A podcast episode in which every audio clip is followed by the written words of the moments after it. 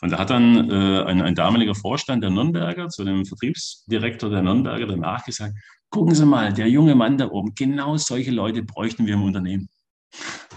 Und hat derjenige gesagt, der ist seit 15 Jahren bei der Nürnberger. Was? Also das, das war echt ein, ein gut gehütetes, gewollt gut gehütetes Geheimnis.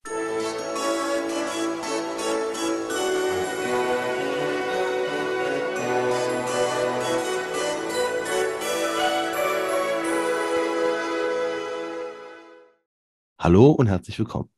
Mein Name ist Marco Peterson und ich begrüße Sie zu einer neuen Folge des Königsmacher Podcasts, dem Podcast der Versicherungsbranche mit den Besten von heute für die Besten von morgen. Meinen heutigen Gast habe ich vor gar nicht so langer Zeit auf der DKM äh, in Dortmund getroffen.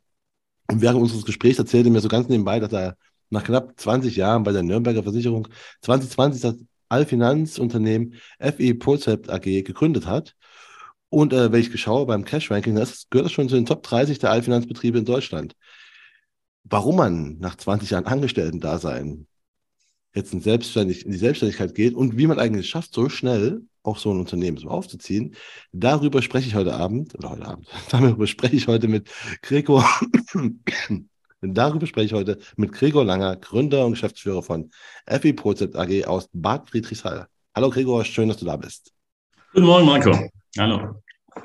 Ähm, wo wir kommen, was ich schon gesagt habe. Ich habe gestern, als ich mich ein bisschen vorbereitet habe auf den heutigen, das heutige Gespräch, habe ich gesehen, du bist ja nicht nur Geschäftsführer von äh, FI Prozept, du bist auch Landfluencer, hast du es genannt. Ja, tatsächlich. Ja? ähm, kannst du mal kurz zum Anfang erklären, was, was ist ein Landfluencer? Wie, wie, wie bist du drauf gekommen? Was machst du da?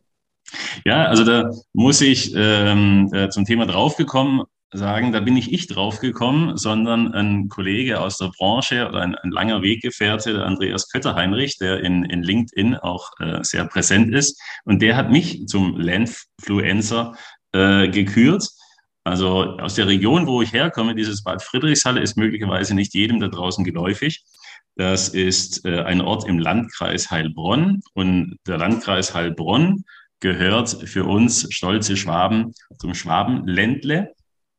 Und da löst sich schon auf. Ähm, die, die Region hier wird suffisant auch The Land genannt.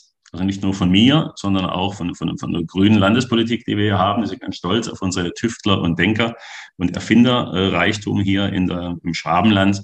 Und äh, in meinen ja, mittlerweile glaub, 18 Monaten, die ich mich da in, in LinkedIn rumtreibe, ähm, versuche ich immer schön brav die Fahne des Schwabenlands hochzuhalten und Andreas Kötterheinrich schrieb dann äh, Grüße an den Landfluencer. Und das habe ich gerne aufgenommen, diesen Ball. Ja, und da, da spielen wir uns suffisant die Bälle zu. Weil ich habe gesehen, gestern hast du von der Geschichte erzählt, du nimmst im Blabla-Car immer Leute mit. Ja. Einfach so von A nach B und dann bist du auf irgendeinem auf einem Bauernhof gelandet, wenn ich es richtig gesehen habe. Richtig. Also das, das entspringt folgender Idee. Wir kommen ja, glaube ich, nachher auch ein bisschen zu, zu, zu dem, was, was mich so beschäftigt ja. äh, mit meinem Unternehmen. Aber ähm, die Blablacar-Gedanke kommt daher, dass ich mal nach Berlin gefahren bin. Vor ähm, acht Wochen war das, glaube ich. Und sollte in Berlin eine Stunde mit dem CEO der Pangea Live einen Vortrag halten über nachhaltige Geldanlage. Und ich mir überlegt hatte, wenn du jetzt nach Berlin fährst, das sind von mir 578 Kilometer, einfache Strecke, um dort eine Stunde über nachhaltige Anlage zu sprechen. Wie kommst du da größtmöglich nachhaltig hin? Damit es von der Story her auch passt. Ähm, und habe dann abgewogen, nimmst du den Flieger, das wäre natürlich vom Zeitaufwand das für mich persönlich nachhaltigste, weil ich eine Stunde dort bin. Aber das kommt, glaube ich, nicht so gut, wenn sowas rauskommt. Die Alternative war dann die Deutsche Bahn. Die Deutsche Bahn hatte ich kurz vorher, war ich im Urlaub und äh, bin da auch einen Teil mit der Deutschen Bahn gefahren und habe für 40 Kilometer, ich glaube, zwei Stunden gebraucht, wegen diversen Zugproblemen. Äh, und habe gedacht, wenn 40 Kilometer zwei Stunden dauern, will ich nicht wissen, was 576 Kilometer dauert. Und habe mich dann fürs Auto entschieden. Und mein zugegebenermaßen nicht nachhaltiger SUV äh, hat aber viele Sitzplätze. Und da hatte ich mir gedacht, ey, wie gestaltest du diese Tour möglichst nachhaltig? Ja, einfach, indem du einfach jeden einzelnen Sitzplatz anbietest als Mitfahrgelegenheit. Und das war damals so eine unglaublich inspirierende Tour, weil ich die spannendsten Menschen kennengelernt habe. Und jetzt ähm, mache ich das bei, bei jeder Fahrt in meiner äh, Routine, die ich in der Terminplanung letztendlich habe. Äh, wo ich mich vorbereite auf den Kunden, überlege ich auch, wie kann ich äh, am sinnvollsten fahren, dass ich möglichst auch viele mitnehmen kann. Genau, und da bin ich, äh, gestern habe ich dann äh, zwei mitgenommen. Die ähm, sind zugestiegen im besagten Land, im Ländle.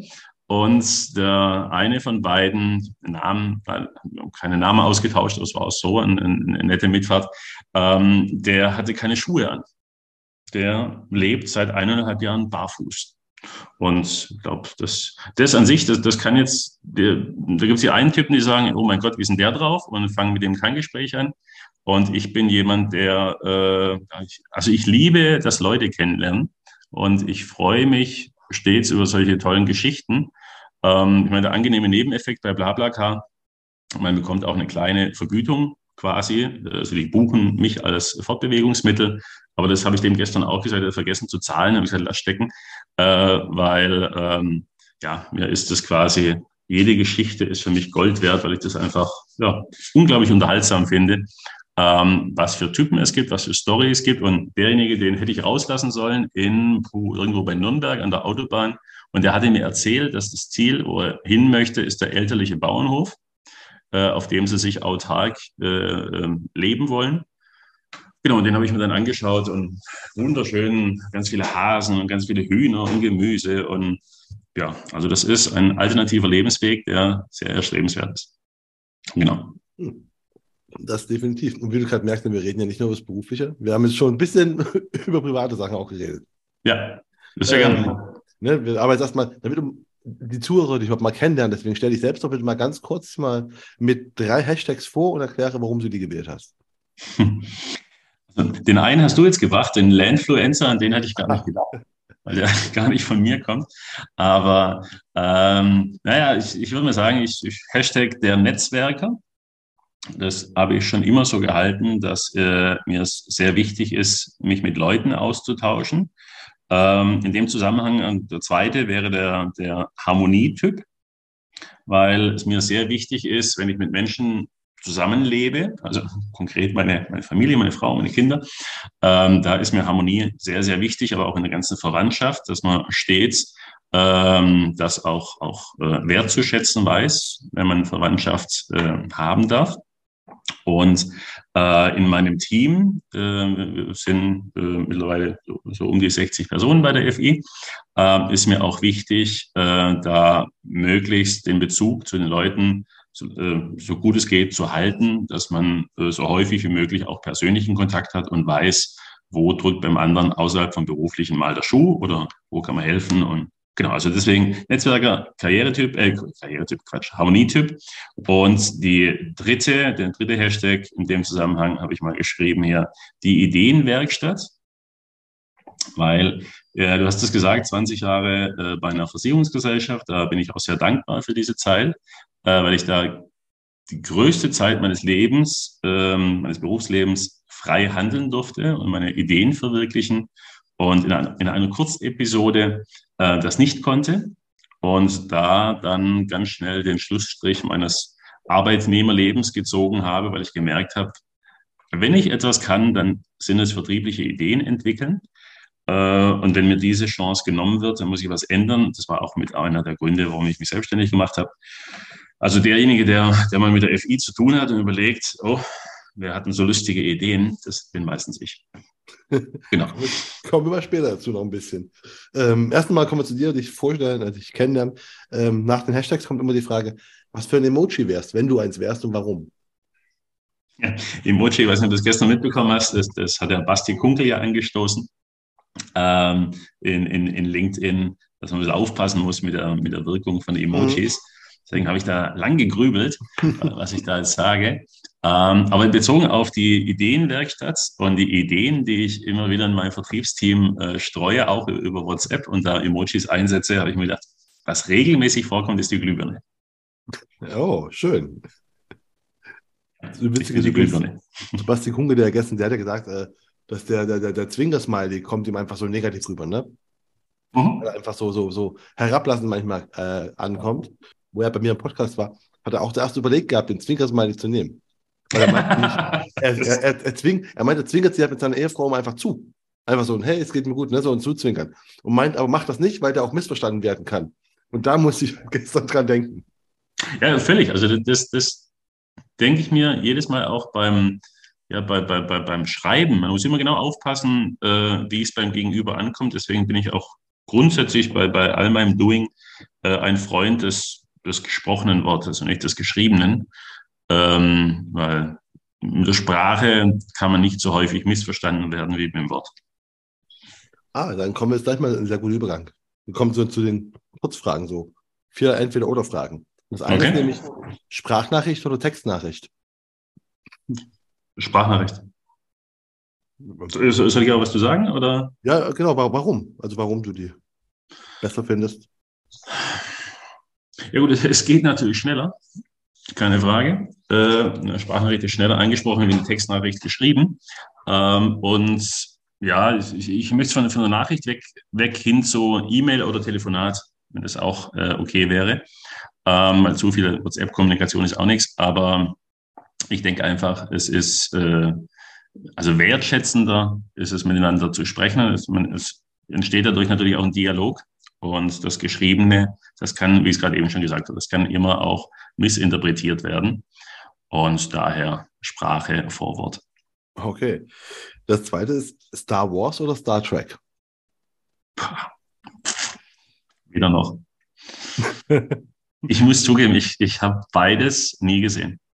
Ah. Also, also nie, äh, ähm, also gut, ich, dann nehme ich Star Wars, da habe ich, glaube ich, zufälligerweise mal einen gesehen, aber das ging völlig an mir vorüber. Ah, okay. Guckst du gar keine Serien oder war das so das gar nichts, was dich interessiert? Äh, doch, doch, ich gucke schon äh, letztendlich Serien. Aber äh, Filme, äh, nee, da, da ist dieses Thema voll an mir vorübergegangen. Weiß auch nicht warum. Hat okay. mich null gecasht. Komm, das, das nächste ist jetzt Klassik oder Techno? Klassik. Ähm, ich finde äh, Musik, die mit dem Computer gemacht ist, oder da wird ja viel mit der Technik gearbeitet, deswegen heißt der auch so, ähm, da, das, das sehe ich nicht so als Kunst. Ähm, das ist bei Klassik natürlich ganz anders. Das kommt aus einer Zeit, da gab es die Technik nicht. Und äh, ich durfte als Kind, oder anders formuliert, ich musste als Kind ähm, Klavier lernen, sehr früh. Und habe das dann äh, ja, mit großem Widerwillen lange gemacht, bis ich irgendwann selber entscheiden durfte und habe es dann sein lassen.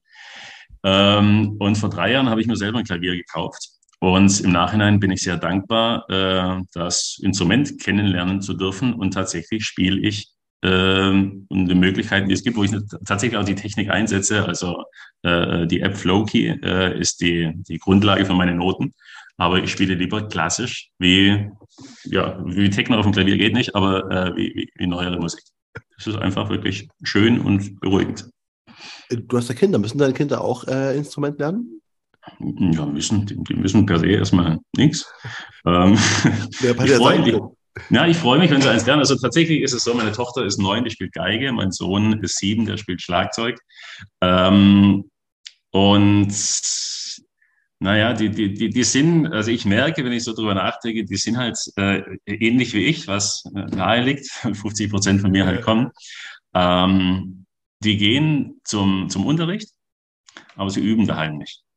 Und das ist was, wo ich sage, einerseits als Papa sage ich, boah, Mensch, diese Instrumente sind Leihgeräte, die kosten auch richtig Geld. Äh, wenn er es nicht übt, können wir es auch sein lassen. Andererseits, wenn ich so selber reflektiere, ich war selber auch nicht anders. und jetzt als Erwachsener sage ich, hey, danke äh, an meine Mutter, ich bin leider ohne Vater aufgewachsen, ähm, aber meine Mutter, dass, dass die äh, mir dann den Arsch getreten hat, weil heute kann ich meinen Kindern erklären, wie Noten funktionieren. Und das wäre schon ein erstrebenswertes Ziel, dass die das ihren Kindern mal auch zeigen können. Aber wenn sie nicht wollen, um Gottes Willen, ich zwinge sie dazu nichts. Äh, Klavier spielen sie ab und an, da ist der Vorteil, ich habe hab ein E-Piano, das, das, das, hat so ein LED-Panel und wenn einer nicht Klavier spielen kann und keine Noten lesen kann, muss er einfach nur das tun, was das LED-Panel vorgibt. Und so haben sie auch am Klavierspielen Freude. Auch von Haus aus habe ich eine Geigenvirtuosin und eine Schlagzeug, äh, äh, kleinen Schlagzeuger, die aber beide äh, das, das Üben nicht für sich gepachtet haben. Aber interessante Kombi, Schlagzeug und Geige. Ja. Ist aber ein, ist ein E-Schlagzeug, also von daher Äh, es macht keine Geräusche, nur am Kopfhörer. Darauf hast du geachtet, vermute ich mal. ja, ja, die ganze Nachbarschaft hat darauf geachtet. ähm, ja, die letzte Frage. Du hast ja lange bei der Nürnberger, haben wir schon gesprochen, geredet. Deswegen ist die letzte Frage: Senf oder Ketchup zur Nürnberger Rostbratwurst? Senf. Ganz klar, keine Diskussion, ja. Muss man auch nicht kommentieren. okay. Ähm, ja, dann haben wir das schon fertig. Du hast gerade schon von deinen Kindern erzählt, dass du äh, Klavier gespielt hast. Ja. Ähm, gelernt werden durftest, äh, musstest. Mhm. Ähm, was wolltest du als Kind werden? Ich vermute jetzt mal Klavierspieler war es nicht. nee, tatsächlich nicht. Ähm, was wollte ich werden? Ähm, ja, Gott, wie, ich glaube, wie viele äh, andere Jungs in meinem damaligen Alter auch. Ich, ich wollte Fußballer werden. Ähm, große Leidenschaft für den VfB Stuttgart. Die ist äh, ungebrochen. Die war damals größer, weil der VfB in meiner Kindheit zweimal deutscher Meister wurde.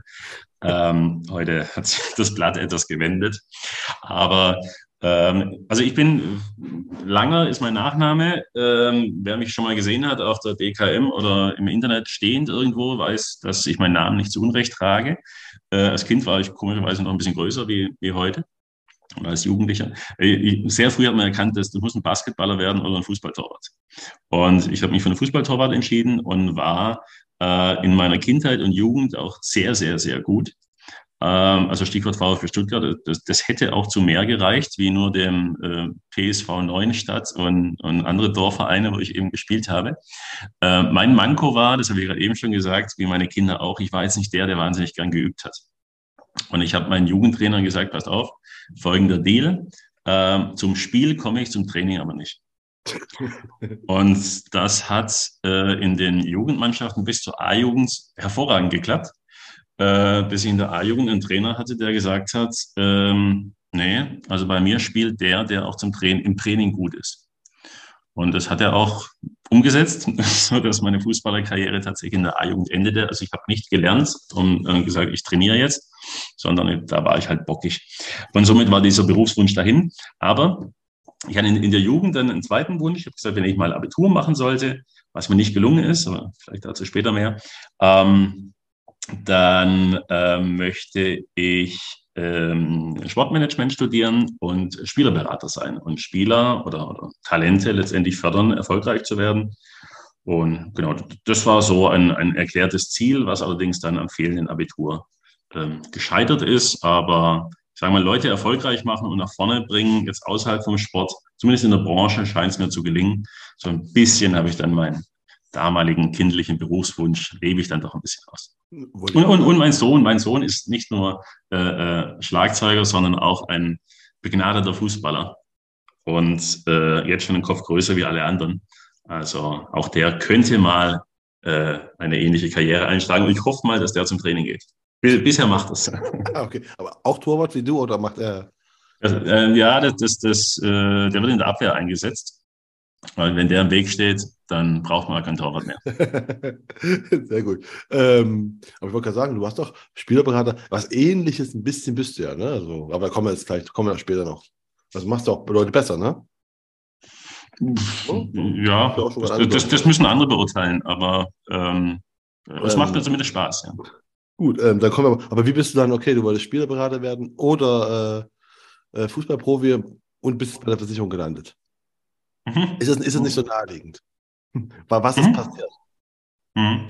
Also das Kuriose ist, ähm, hast mir ja äh, so ein bisschen Hinweis gegeben, äh, welche, welche Fragen da so kommen. Mhm. Und genau diese Frage äh, wurde mir ähm, in, ich, ich habe jetzt nicht genau die Zahlen, aber ich würde mal sagen, in einer vierjährigen Episode meines Berufslebens einmal im Monat im Zusammenhang mit einer Recruiting-Veranstaltung gestellt. Und nämlich genau gefragt, äh, Kurzvorstellung zu mir und dann, Gregor, wie bist du eigentlich in die Branche gekommen? Und ich würde einfach mal das, was ich da erzählt habe, eins zu eins abrufen. Das ja, habe ich nämlich noch im Kopf. Ich habe ein sehr gutes Gedächtnis. Also, Marco, wie bin ich da in die Branche gekommen? Dazu muss ich ein bisschen ausholen, nämlich zurückgehen ins Jahr 2000. Im Jahr 2000 habe ich versucht, die 11. Klasse eines Gymnasiums so häufig zu besuchen, wie es irgendwie geht. Und das ging damals wie heute genau zweimal. Und bin dann im Juli 2000 unehrenhaft von der Schule geflogen und äh, hatte die Aufgabe für September 2000 einen Ausbildungsplatz zu finden. Das ist mir dann auch gelungen und ich habe eine Ausbildung begonnen als Koch. Als Koch in Heidelberg. Ähm, und zu Beginn eines Berufslebens ist letztendlich so, man hat als junger Mensch Ziele und Wünsche und muss dann gucken, wie man seine meist hochgesteckten Ziele und Wünsche mit dem geringen Einkommen in Einklang bringt. Und diese Herausforderung hatte ich als Koch in Heidelberg nicht, weil ich hatte ein Gehalt von 650 D-Mark netto und eine Netto-Kaltmiete von 730 D-Mark. Also da ging es nicht um Ziele und Wünsche, da ging es ums nackte Überleben. Und als ich mich dann mal abends oder nachts nach Feierabend, das war einer der Probleme äh, in der Kochausbildung, langes Arbeiten, mit meinem Chef da unterhalten hat und gesagt, wo geht denn so die Reise hin? Was, was wären die nächsten äh, Steps? Und was vor allem verdient man dann? Und der mir dann sagte, dass er jetzt seit zehn Jahren dabei ist und auf Kreuzfahrtschiffen und alles war und er verdient jetzt 2400 D-Mark netto. Ähm, da habe ich mir dann gedacht, puh, da musst du jetzt entweder deine Ziele und Wünsche einfach mal über den Jordan schmeißen oder selber was ändern.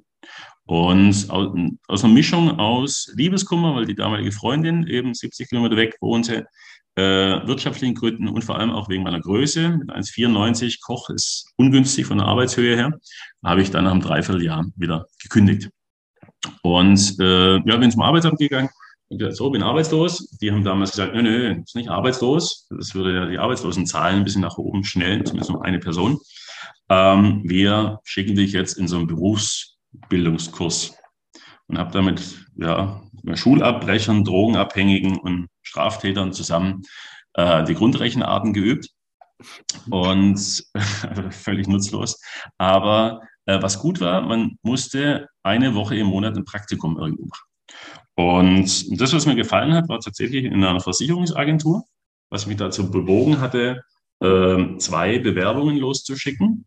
Ähm, von den drei, die ich in meinem Leben losgeschickt habe. Einmal Koch, zweimal Versicherung. Und äh, da, da äh, habe ich dann die Zusage bekommen von einem größeren Industriemakler aus Heilbronn und, äh, und der Nürnberger.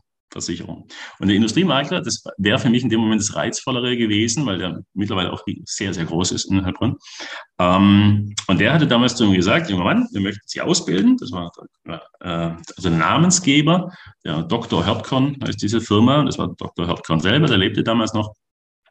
Und er sagte, junger Mann, wir bieten Ihnen einen Ausbildungsplatz und die Ausbildung beginnt am 15.08.2021. Nee, nee, Quatsch, 2001. 2001. Und äh, ich sagte zu diesem besagten Herrn, äh, ja, das, danke, das, das, das freut mich, dass Sie mich haben wollen. Da bin ich aber im Urlaub mit meiner Freundin. Und er sagte der zu mir, junger Mann, da müssen Sie jetzt Prioritäten setzen. Und meine Priorität, ähnlich wie beim Fußball auch, bestand darin, dass gebucht ist gebucht. Da bin ich Schwabe durch und durch. Äh, ich zahle keine Stornogebühren und habe dem abgesagt. Und stattdessen habe ich der Nürnberger zugesagt. Äh, und im Nachhinein muss ich sagen, die damalige Freundin ist heute meine Frau.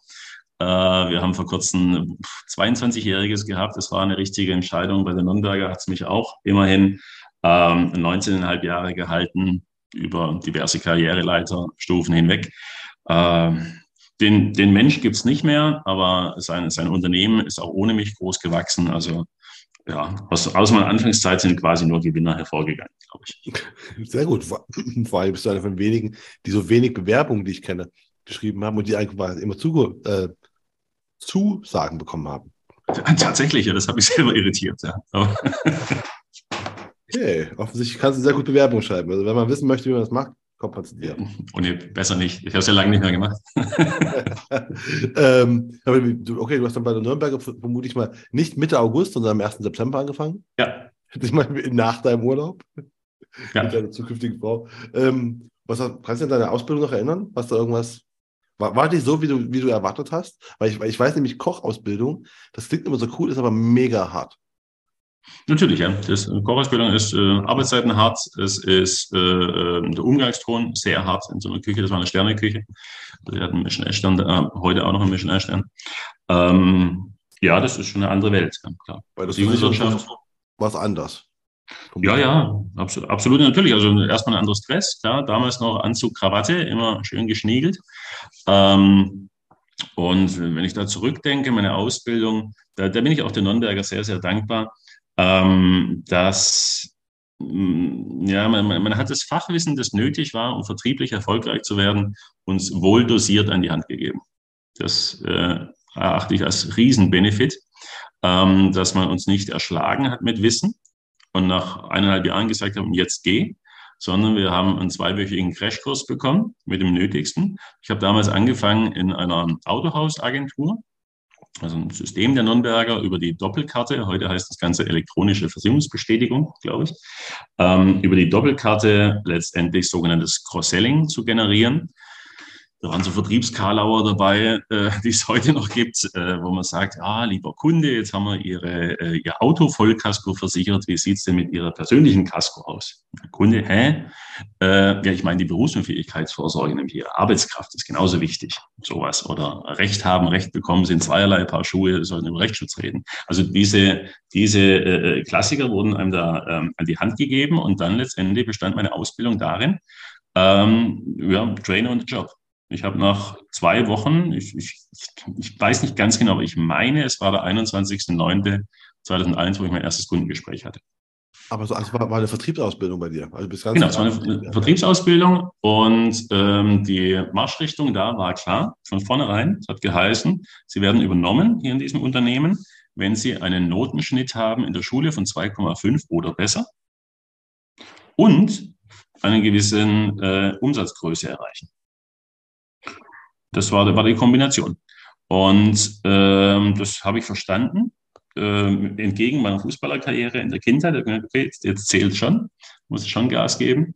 Äh, und ich glaube, wir waren damals 108 Azubis in Deutschland, ähm, über drei Lehrjahre verteilt. Und ich war, äh, zumindest was die Umsatzzahlen angeht, zweimal, ich weiß nicht mehr genau, zweimal auf Platz zwei und einmal auf Platz eins, irgendwie sowas. Also ich habe mich mit, mit zwei anderen Kollegen immer um den ersten Platz gebettelt, mit riesengroßem Abstand, ähm, weil, weil da natürlich ein Thema dazukommt in der Vertriebsausbildung.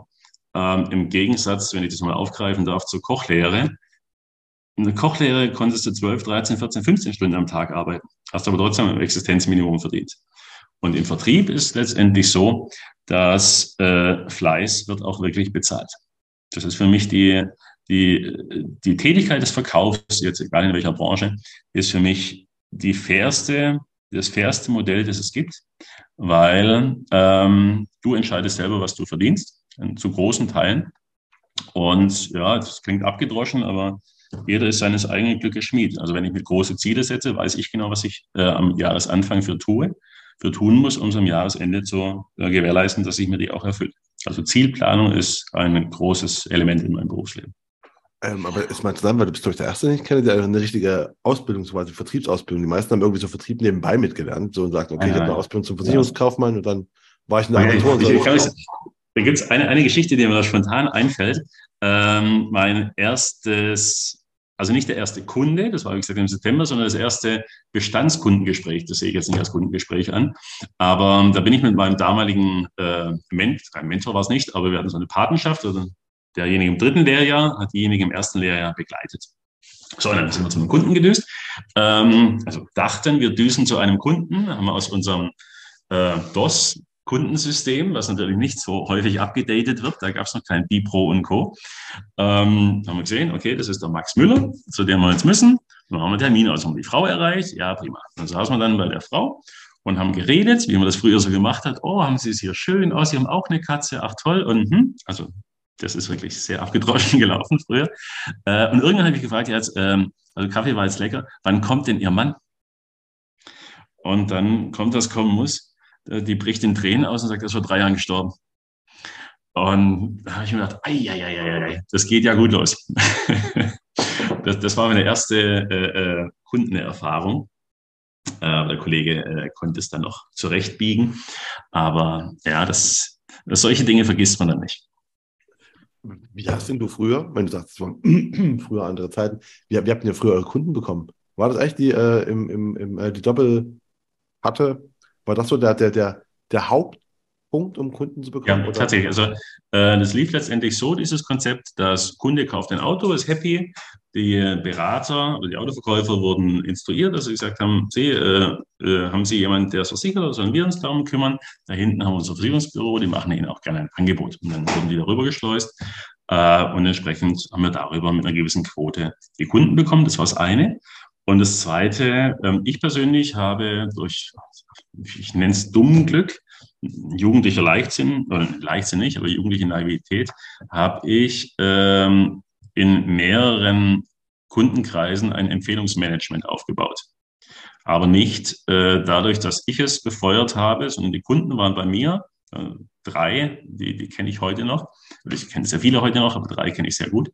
Ähm, die waren damals so happy, dass die von sich aus gesagt haben, ob sie es weiterempfehlen können. Also der, der Traum jedes Vertriebes, egal in welcher Branche, das aktive Empfehlungsmanagement der Kunden, äh, habe ich nicht befeuert, sondern da haben die drum gebeten. Also ich, ich, ich war da eben ein, ein, ein Sonderfall, sage ich mal, äh, im ganzen Unternehmen, dass ich einen sehr hohen Kundenzufluss hatte. Über diese Autohausschiene hinaus, aber mit Autohaus, äh, mit, mit, mit einer Doppelkarte hat es begonnen. Ah, okay. Und äh, gut, dann bist du Ausbildung, war dann fertig irgendwann, dann warst du weiter im Vertrieb oder wie ist dein weiterer Weg gewesen? Weil offensichtlich warst du ja vertriebsbegabt. Also muss ja die, hat die Nürnberger ja wahrscheinlich erkannt. Ja, genau. Also die haben mich behalten. Ich wurde dann äh, äh Verkäufer im, Au im, das hieß dann VIA, Verkäufer im Außendienst. Ähm, und äh, ja, da fleißig weiter meine, meine Umsätze vorangetrieben. Und dann gab es ein, eine Anfrage äh, von ähm, größeren Unternehmen, der, der Firma Wirtz, so ein Werkzeughandelsgigant. Ähm, die haben jemand gesucht in ihrer Versicherungsabteilung, der aushelfen kann, wenn es um ähm, Beratung von Arbeitnehmern geht in der betrieblichen Altersvorsorge. Und da die Nürnberger da mit im Sattel saß, hat Frau gesagt, ja, komm, der Langer, der, der wohnt hier einigermaßen um die Ecke, der kann da gern mal aushelfen. Und ja, da bin ich dann dahin. Ein Tag die Woche vier Tage in meiner Autohausagentur, die ich äh, mittlerweile mitleiten durfte und äh, ein Tag eben äh, entliehen, sage ich mal. Und ähm, da hat man dann nach einem Vierteljahr festgestellt, gut, der macht ja in diesem einen Tag vier oder fünfmal so viel Umsatz wie in den anderen vier Tagen. Und dann wurde das Verhältnis aufgeteilt in drei Tage Autohaus, zwei Tage Wirt. Und es blieb weiterhin so, sodass man nach einem Dreivierteljahr gesagt haben, ja, okay, äh, das, das, was er da macht, das macht er wohl echt gut. Äh, diese, diese Beratung von den Mitarbeitern hat mich dann komplett abgezogen. Und dann äh, war ich von kurz überlegen, 2005 bis 2009 ähm, bundesweit unterwegs und habe Arbeitnehmer beraten ähm, aus diesem Wirtkonzern äh, rund um deren Betriebsrente. Und auch dann letztendlich Cross-Selling. Also meine, meine, neue Doppelkarte, wenn man so will, war die betriebliche Altersvorsorge. Es ist natürlich ein äh, auch monetär sehr reizvoller Zugangsweg. Also das war, sagen wir so, Step 2 ähm, in, in, in ja, einem Karriereweg. Step 3 war dann, nachdem 2009 das Ganze beendet war, wusste ich jetzt, was, was ich, also glaubte ich zu wissen, was ich wert bin. Äh, jemand, der äh, kalt Firmen akquirieren kann und äh, also kalt, also ohne Erstkontakt ähm, äh, BAV äh, installieren kann äh, und dann auch noch äh, im, im Staccato-Prinzip, also viertelstündig Arbeitnehmerberatungen führen kann im Wirtkonzern teilweise nötig, das Ganze zweisprachig, also Deutsch und Englisch. Ähm, das wusste ich, das gibt es nicht so oft. Und habe mich dann umgehört, äh, was es da für Möglichkeiten gibt und hätte dann auch äh, mal den Arbeitgeber wechseln können. Und dann kam die Nürnberger und hat gesagt, ein, ein Mentor von mir oder ein Begleiter in meinem Berufsleben, pass auf, in Heilbronn gibt es einen größeren Vertrieb. Die suchen jemanden, der ihr den Mannschaften die äh, BAV näher bringen kann und überhaupt das, das Lebensversicherungsgeschäft. Und dann habe ich zurückgedacht, no, so ein bisschen, äh, ich wollte ja immer hier so Spielerberater und so werden, da kann ich zumindest den Leuten mal zeigen, wie sie so erfolgreich in Anführungszeichen werden können wie ich. Und dann war ich äh, zwölf Jahre in Summe, dann wirklich zwölf Jahre in dem Unternehmen und habe äh, dort mit einem Kollegen zusammen die Fahne der Nürnberger hochgehalten. Und ja, also da, da habe ich die meiste Zeit meines Berufslebens verbracht und auch am meisten gelernt. Äh, wenn ich vollenden kann, ähm, dann bin ich danach zu Nürnberger direkt und war zum allerersten Mal dann, äh, das war dann nach 18 Jahren bei der Nürnberger, das allererste Mal für die Nürnberger selbst tätig. Also das ist das absolute Kuriosum für mich immer gewesen. Viele in der Nürnberger wussten gar nicht, dass ich bei der Nürnberger bin, weil die immer sagten, ach, das ist ja der vom Autohaus. Danach, ach, das ist der von Wirtz. Und dann die meiste Zeit, ach, das ist der von der FG Finanz. Aber keiner, die wenigsten wussten, dass ich permanent nur bei der Nürnberger auf der Payroll stand. Und das, äh, da gab es eine lustige Anekdote. Äh, ich habe äh, in dieser Episode bei der FG auch viele andere Funktionen inne gehabt. Unter anderem durfte ich auch ab und an mal deren äh, ähm, Quartalstagungen moderieren. Da saßen also 400, 500 Leute im Raum. Und ich habe so eine Podiumsdiskussion geleitet. Und da hat dann äh, ein, ein damaliger Vorstand der Nürnberger zu dem Vertriebsdirektor der Nürnberger danach gesagt, gucken Sie mal, der junge Mann da oben, genau solche Leute bräuchten wir im Unternehmen. hat derjenige gesagt, der ist seit 15 Jahren bei der Nürnberger. Was? Das, das war echt ein, ein gut gehütet, gewollt gut gehütetes Geheimnis ähm, dass ich immer als Außenstehender wahrgenommen wurde. Und dann war ich äh, 2020, durfte ich dann ein ganz tolles Angebot bekommen, innerhalb der Nürnberger den äh, Südwesten Deutschlands im Firmenbereich zu leiten. Und habe gedacht, höher kannst du ohne Studium und vor allem auch ohne Abitur auf der Karriereleiter eines Unternehmens eh nicht klettern. Das musste wahrnehmen, sowas. Äh, und war zum allerersten Mal in einem Konzern beschäftigt. Und äh, bei, bei aller äh, Freundschaft mit der Nürnberger muss ich sagen, äh, innerhalb eines Konzerns, das hat ja mit der Nürnberger selber gar nichts zu tun, aber in, innerhalb eines Konzerns arbeiten, war, war schwierig. Vor 40 Minuten habe ich gesagt, ich bin die Glühbirne und habe immer wieder Ideen und ich konnte die 18 Jahre auch völlig stressfrei äh, forcieren und entwickeln, weil es hat mich eh keiner daran gehindert. In einem Konzern mit, der, mit einer Visitenkarte des Konzerns muss man natürlich genau aufpassen, was man macht.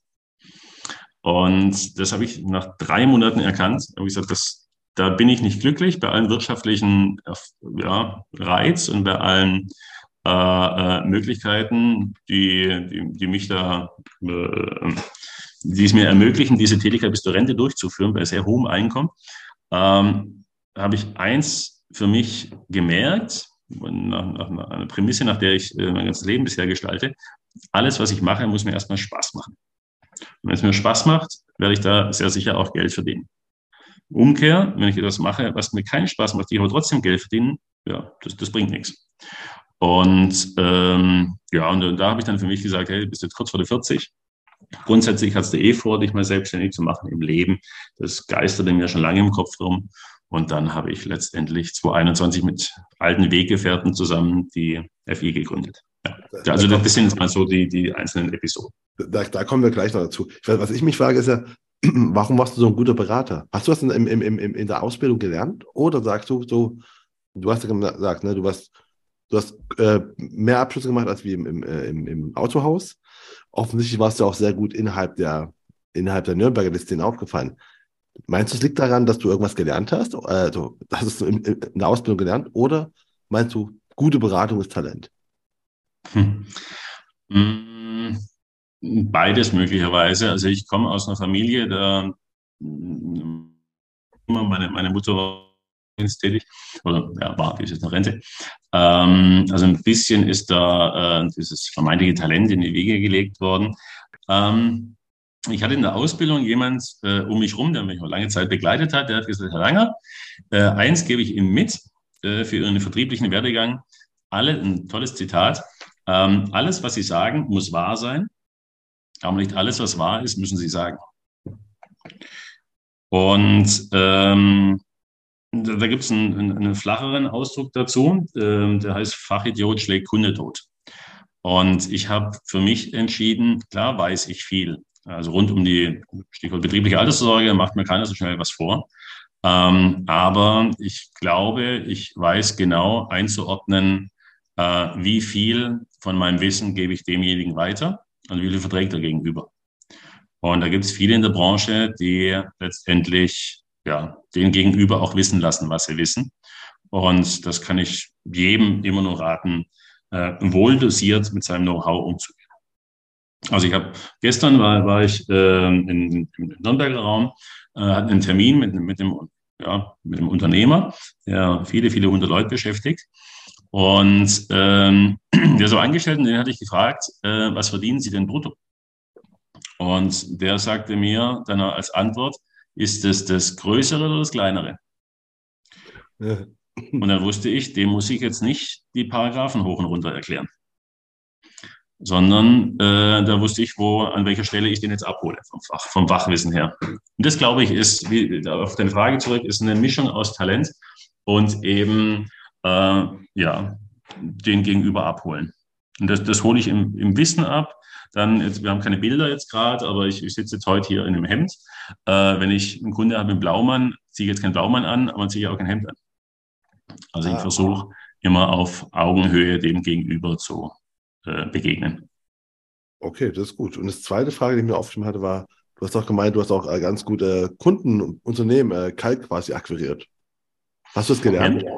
Oder hast du es einfach so auch, ist es dir irgendwie auch äh, in die Wiege mitgefallen oder wie hast, wie hast du es gemacht Anfang der 2000er?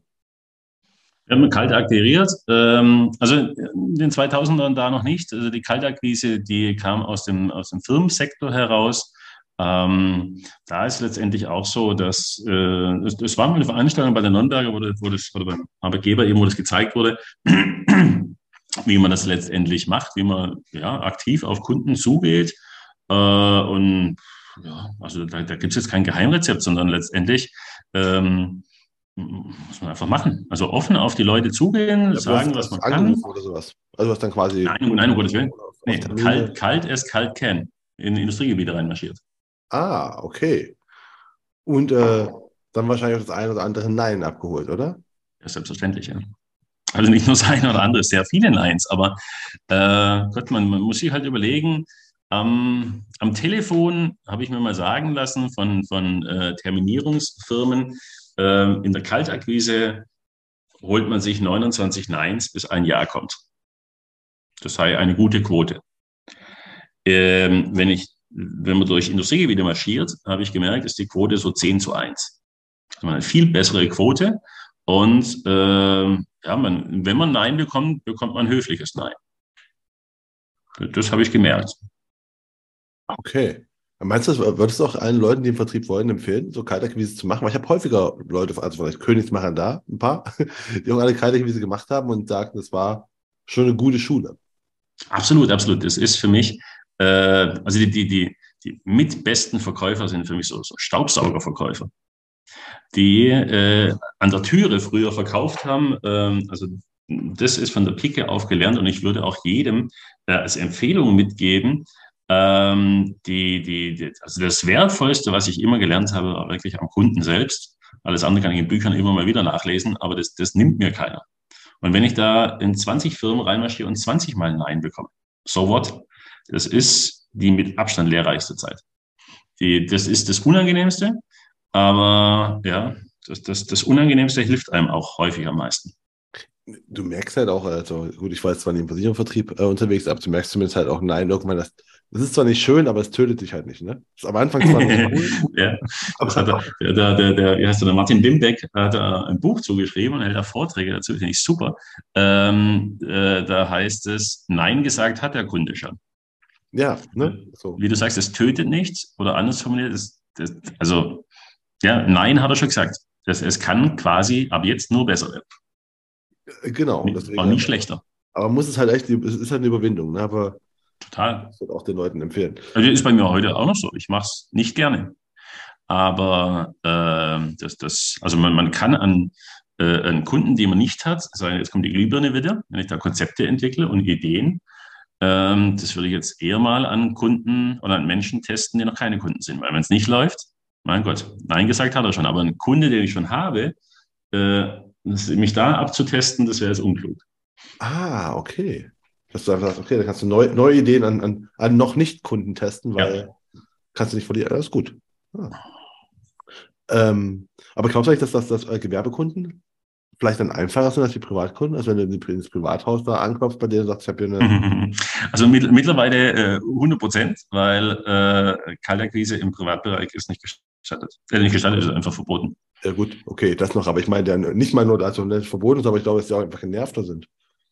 Also, also, ja, natürlich, logisch. Ja. Also musst du nur selber überlegen. Also wenn bei mir einer an der Tür klingelt, äh, ja, mache ich auch ungern auf. Im Firmenbereich ist, ist das so Usus. Ja. Ich meine, äh, ich habe eine Dienstleistung, der hat eine Dienstleistung. Die, also jeder Gewerbetreibende, jedes Unternehmen hat eine Dienstleistung.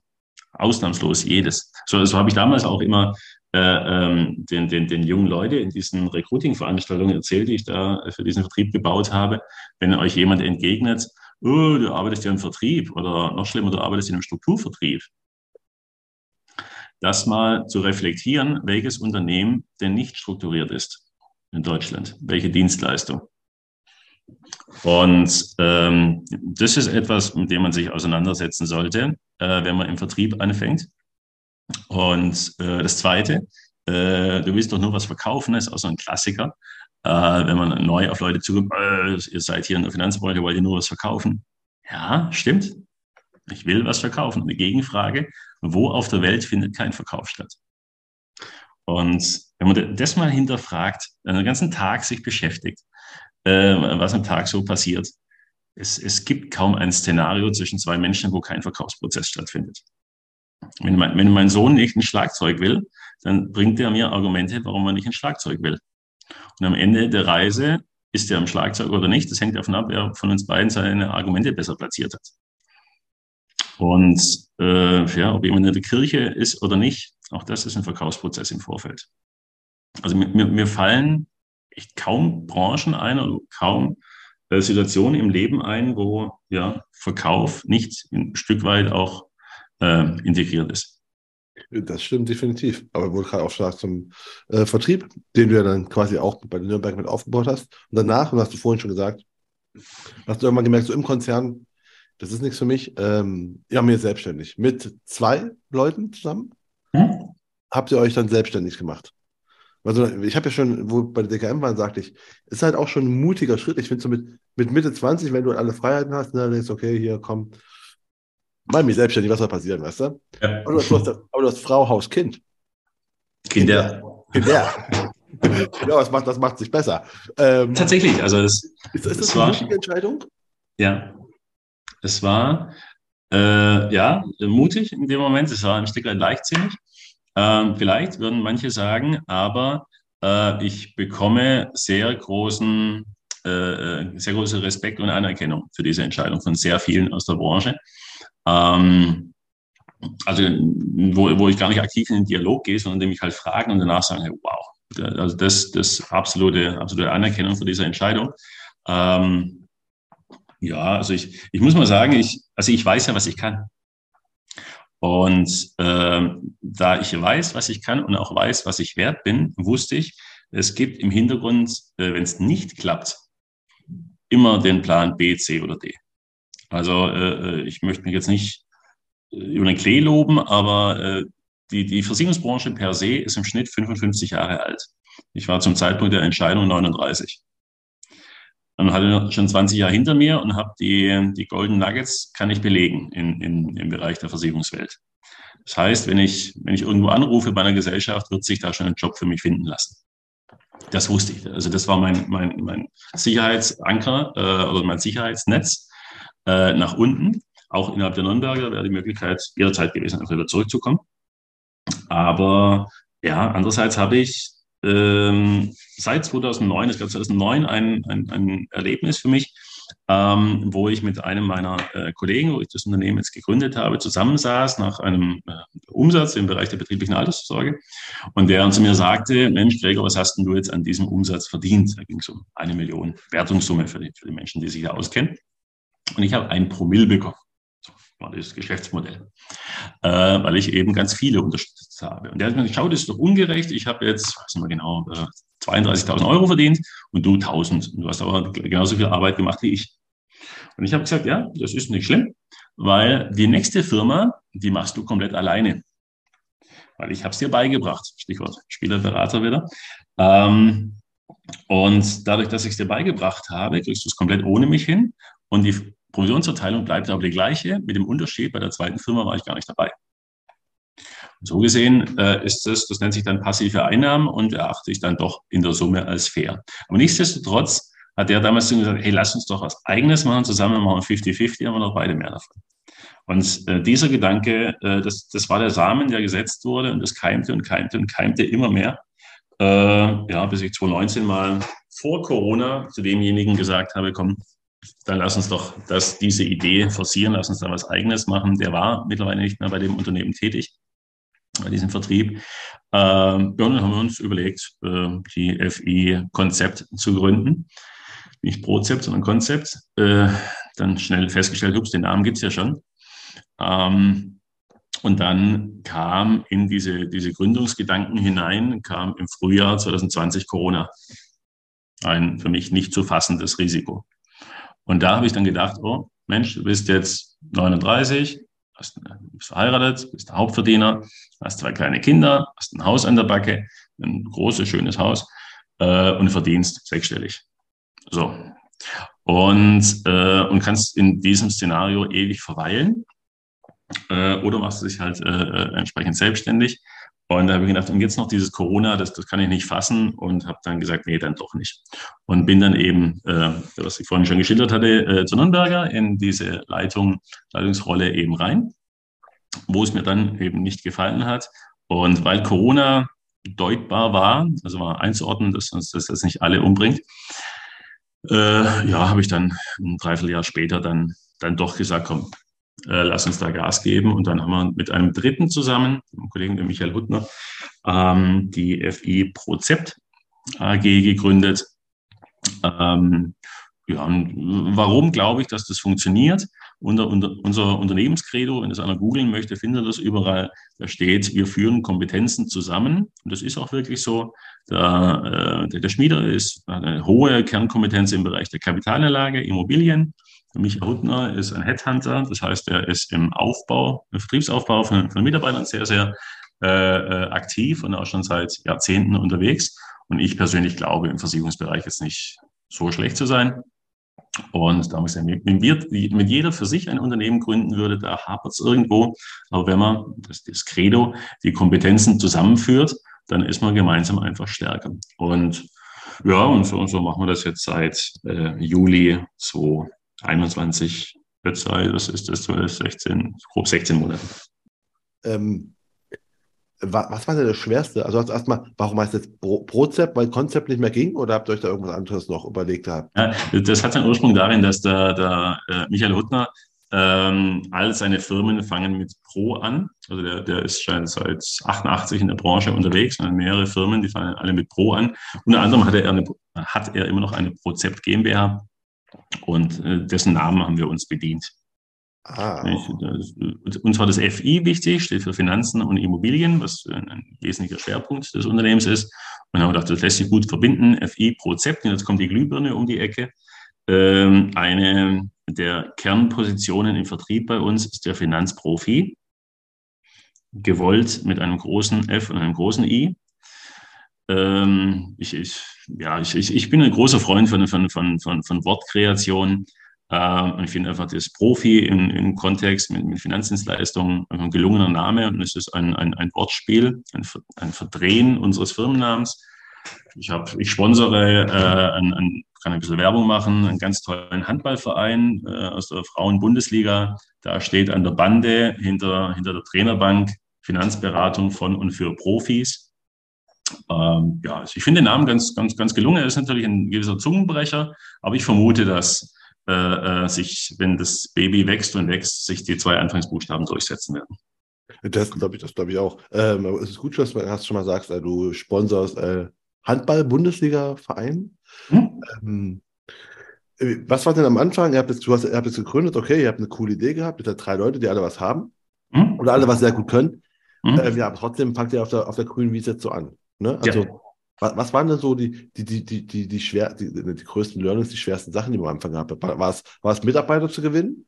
Ja, tatsächlich war es Mitarbeiter zu gewinnen, äh, weil wir, wir dachten aus dem Netzwerk heraus, wir kennen äh, alle zusammen Tausende von Menschen, die mit uns äh, Großteil, teilweise Großteil ihres Berufslebens schon gegangen sind bei anderen Unternehmen. Und wenn wir jetzt sagen, Ole, hier sind wir, dass die dann sagen, ja toll, wenn ihr was macht, mache ich mit.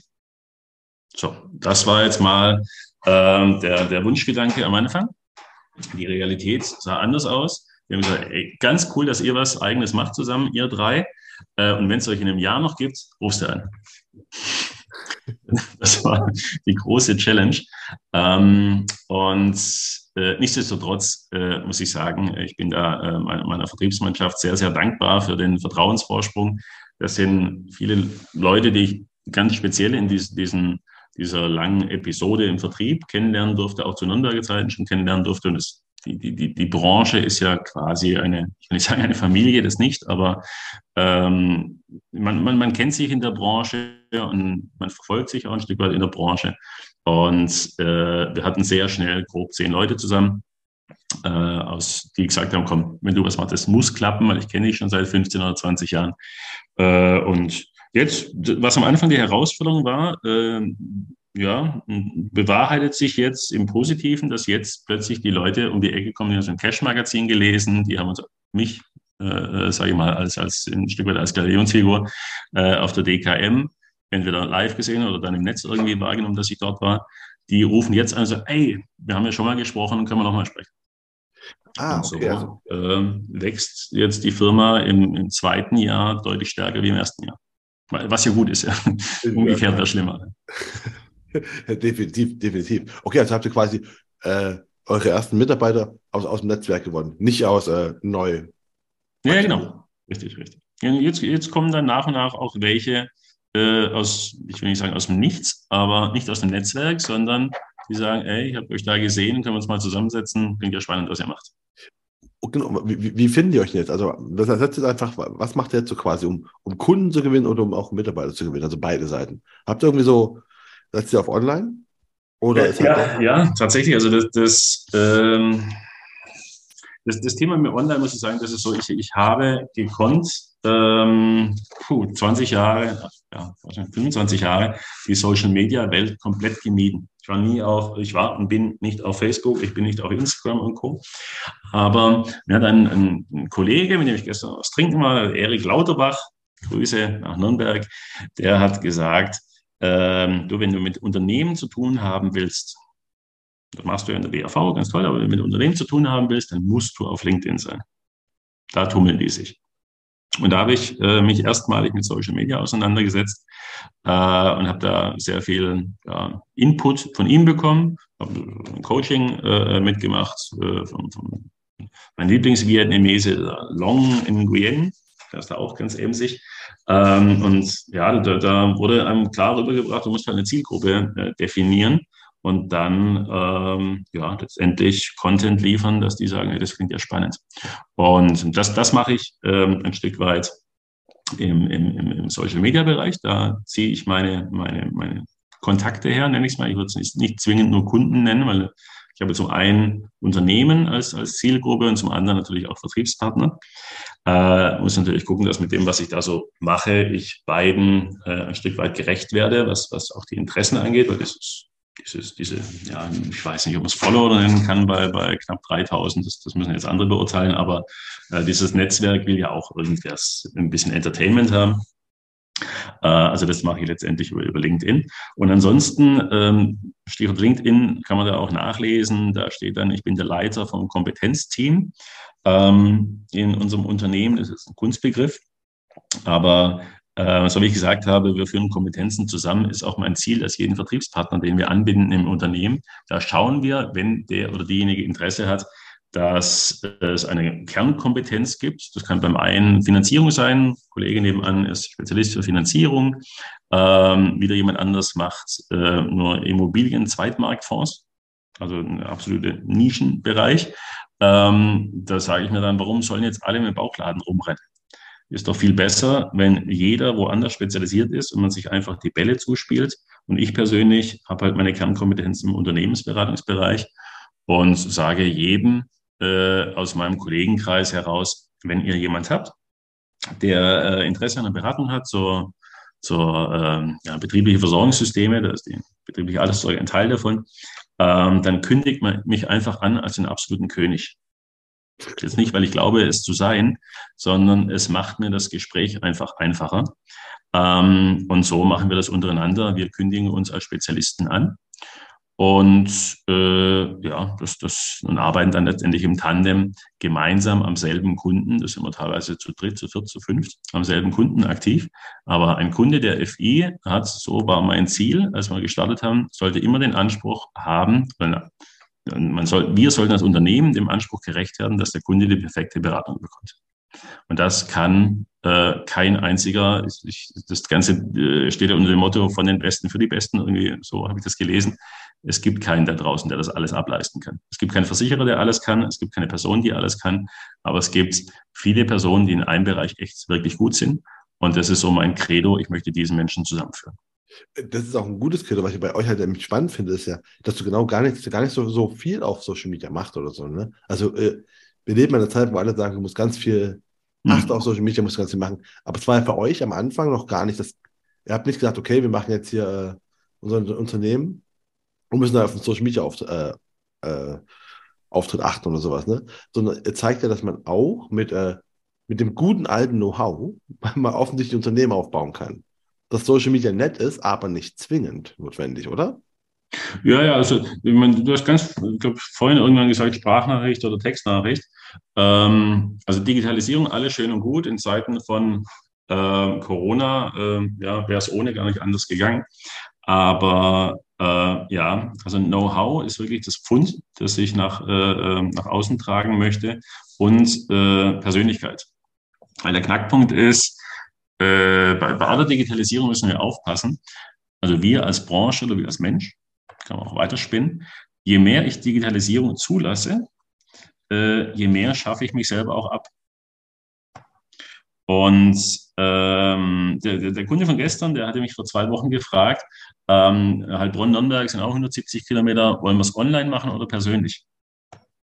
Wirtschaftlich würde ich sagen, von, von der Logik her, würden wahrscheinlich viele sagen, ja, machen wir online, wenn sie schon anbieten.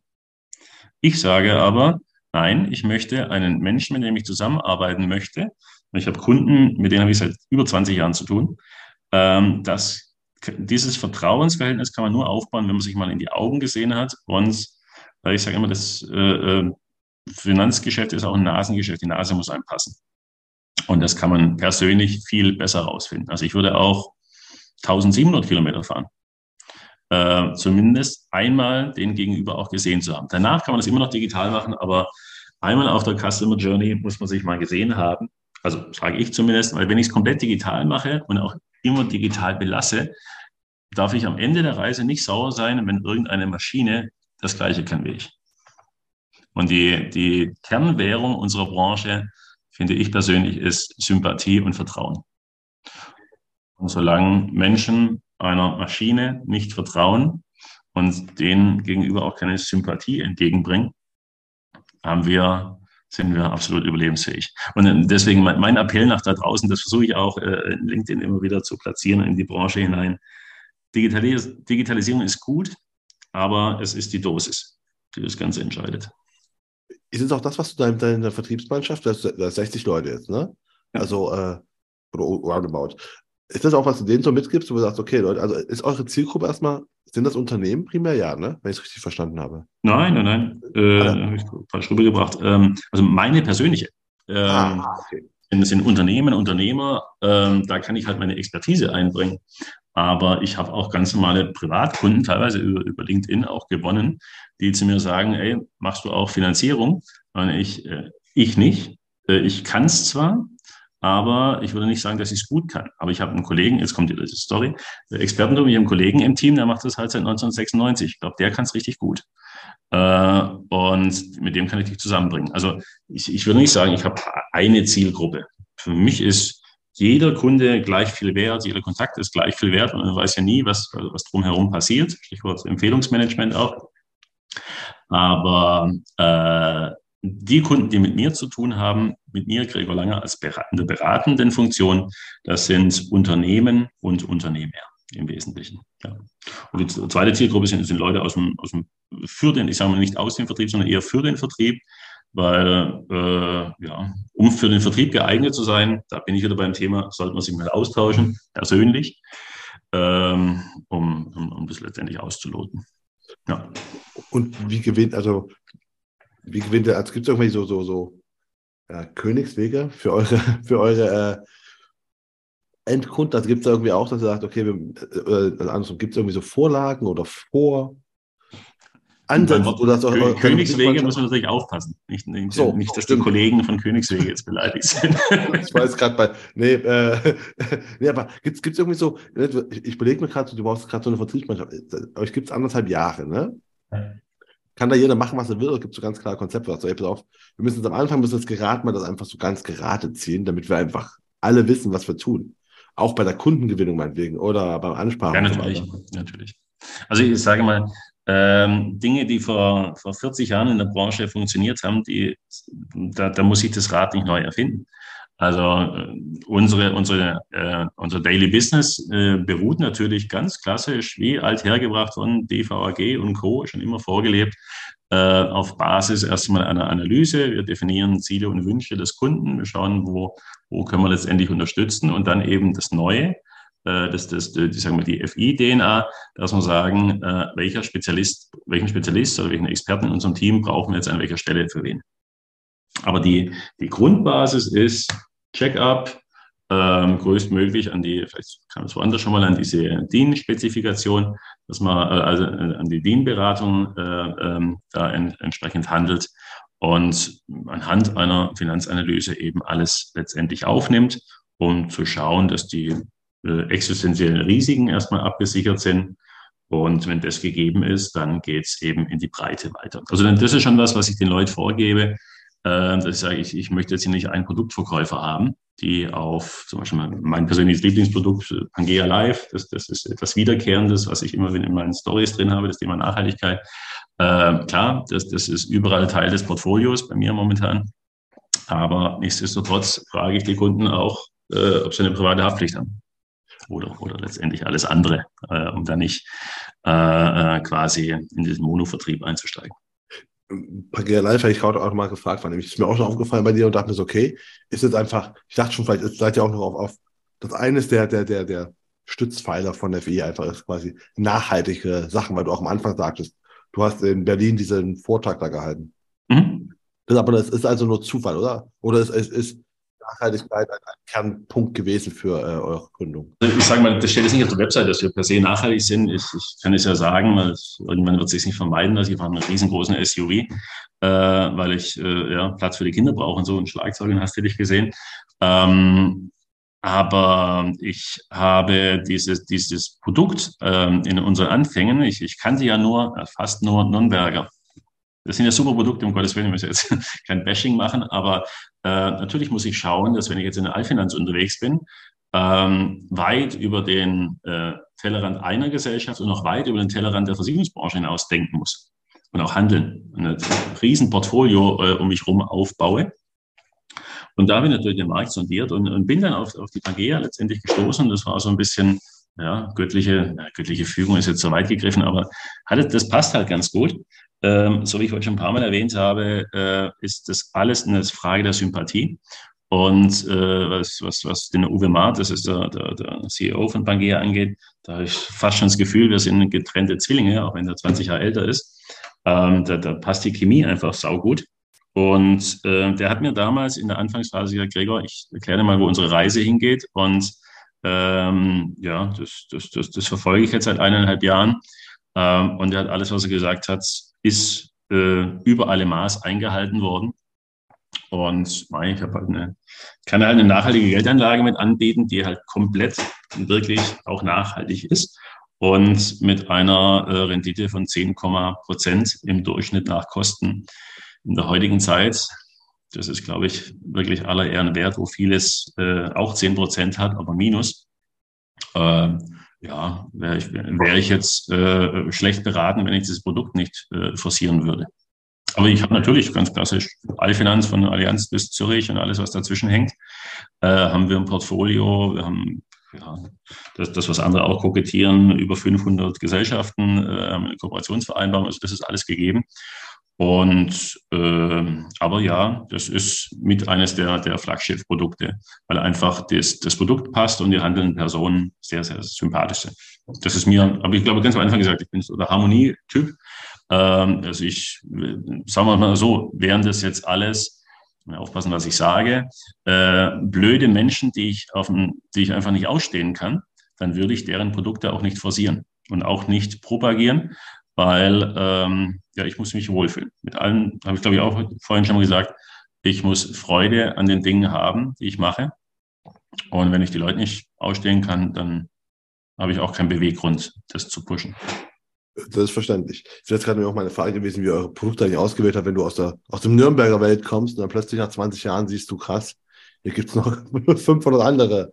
Also vielleicht eins mal vorweggreifen, die, äh, in, in die Gründungsphase der FI hinein haben wir überlegt, äh, wie stemmen wir die Infrastruktur, wie machen wir die IT, wie machen wir das äh, mit dem ganzen Drumherum. Wir haben als Unternehmen äh, ein Joint Venture mit einem anderen Vertrieb, das ist die Compex in Regensburg, äh, deren Infrastruktur wir uns komplett bedienen dürfen. Wir haben eine sehr enge Verbindung mit dem, mit dem Markus Brochenberger. Das ist der, der Gründer und Vorstand. Äh, ja, also ich, wir haben jetzt nicht 500 Gespräche geführt, um 500 Anbindungen zu machen, sondern das läuft äh, in ja, der Ehe mit denen zusammen, aber keiner ist am anderen äh, wirtschaftlich beteiligt. Das war immer ganz wichtig. Die FI ähm, gehört dem, dem Herrn Huttner, dem Herrn Schmieder und mir. Okay, weil ich ja noch gerade, also okay, dann ist eine Ko Kooperation, würdest du also auch Leuten empfehlen, ne? wenn die irgendwas Neues starten wollen. Kooperationen sind Gold. Ja, ja, absolut. Also, das ist äh, das, überhaupt die ganze Branche sollte ähm, äh, äh, vielmehr ein Miteinander wie ein Gegeneinander leben, weil auch, auch dazu nutze ich natürlich dieses Netzwerk, diesen Appell immer wieder in die Runde, in alle Headquarters der anderen Vertriebe hinein. Wir haben allesamt, glaube ich, so hart es jetzt klingt, aber äh, einen ja, Gegner nicht, aber äh, ähm, also zumindest keine Fürsprecher in Berlin, nennen wir das mal so. Und wir müssen uns nicht gegenseitig äh, die Kuchenstücke madig machen. Das, da sorgen schon andere dafür. Äh, und ja, ich, ich, lustigerweise komme ich, komme ich in letzter Zeit immer in den Genuss, Kuchen anzuschneiden äh, und mache da Bilder davon im Netz. Und um das Kuchenbild aufzugreifen, ich finde der Kuchen, der ist 83 Millionen Stücke groß.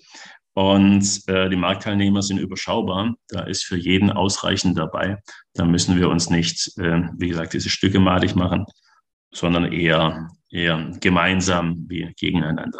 Das wäre so ein, ein, Wunsch, wenn man, was, wenn man sich was wünschen darf, sechs Wochen vor Weihnachten. Ja, aber ich glaube schon. Ich glaube, ich glaube auch zumindest mit allen Leuten, mit denen ich hier rede, die sind alle der gleichen Meinung. Der ja, ist gut. Und das ist auch gut. Das muss ich auch sagen, dass bei der, bei der DKM habe ich das gemerkt.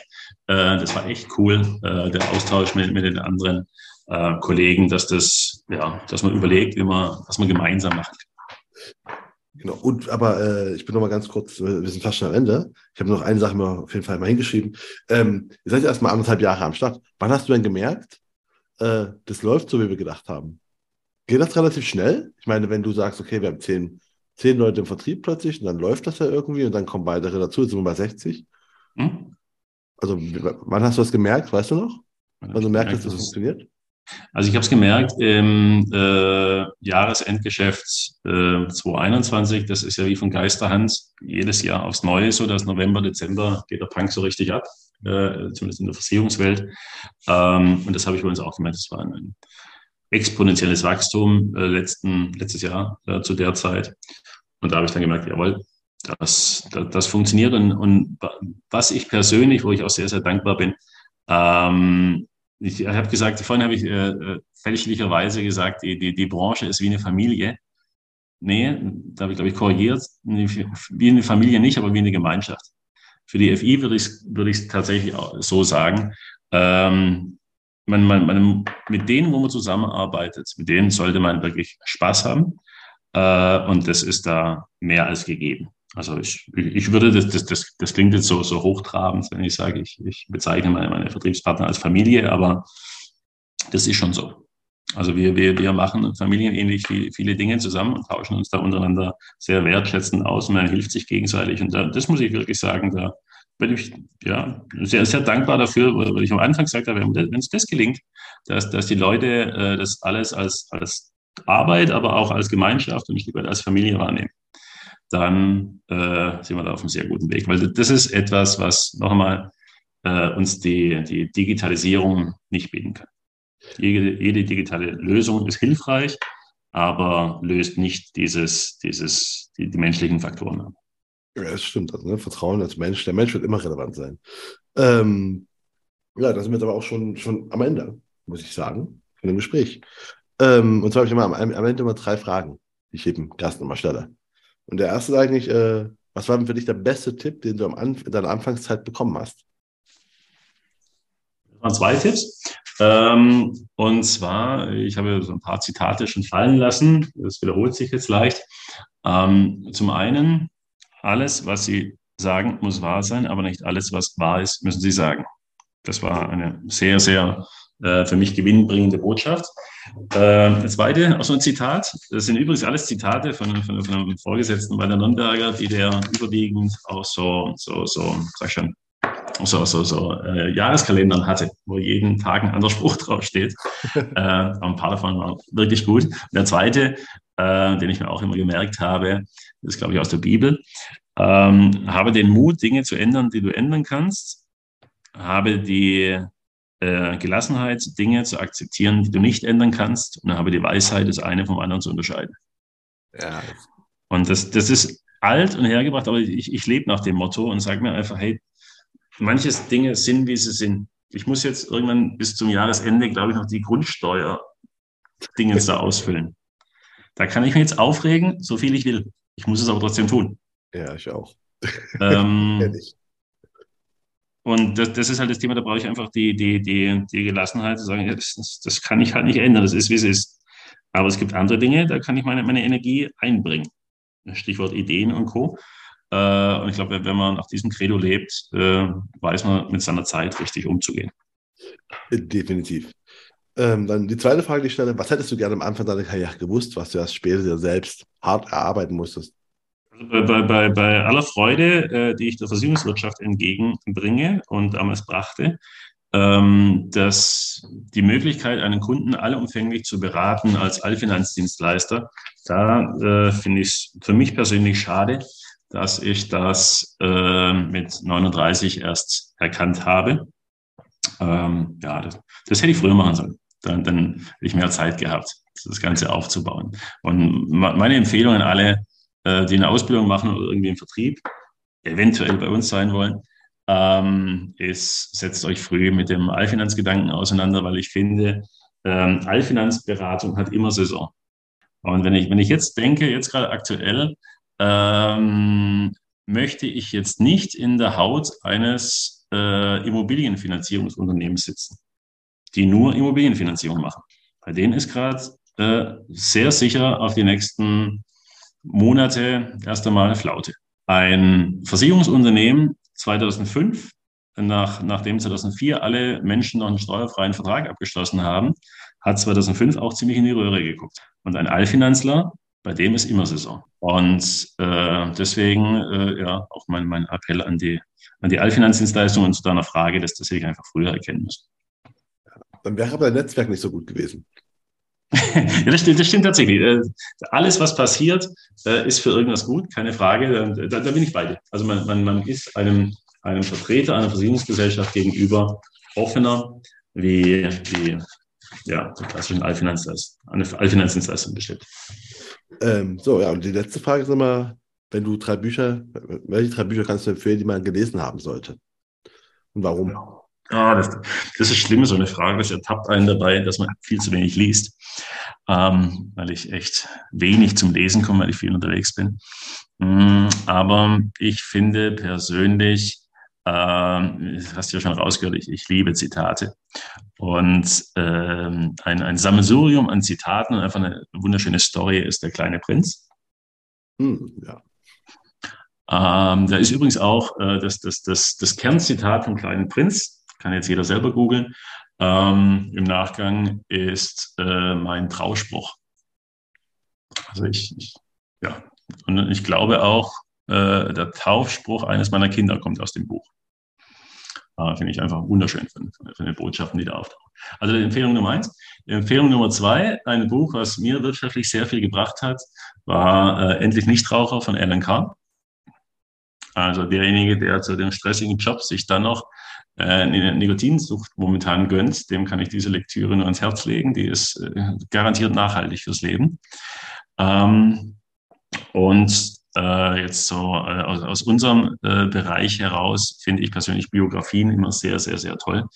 Äh, und ja, Biografien logischerweise von Menschen, die einfach schon ein bisschen weitergekommen sind im Leben wie einer selbst.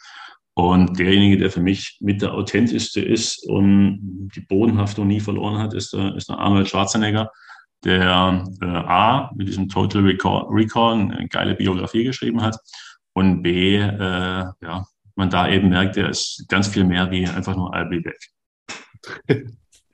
Das stimmt. Und das ist aber ein schönes Schlusswort. Das hören wir uns irgendwann wieder, in dem anderen Podcast oder dem gleichen. das stimmt, ja. Ich hoffe, Sie fanden das Gespräch genauso interessant und unterhaltsam wie ich. Und wie immer würde ich mich natürlich extrem freuen, wenn Sie den Königsmacher Podcast auf der Plattform Ihrer Wahl abonnieren und bewerten würden.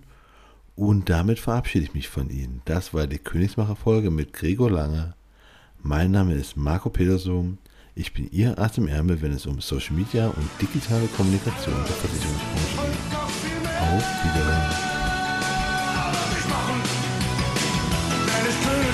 Deutschland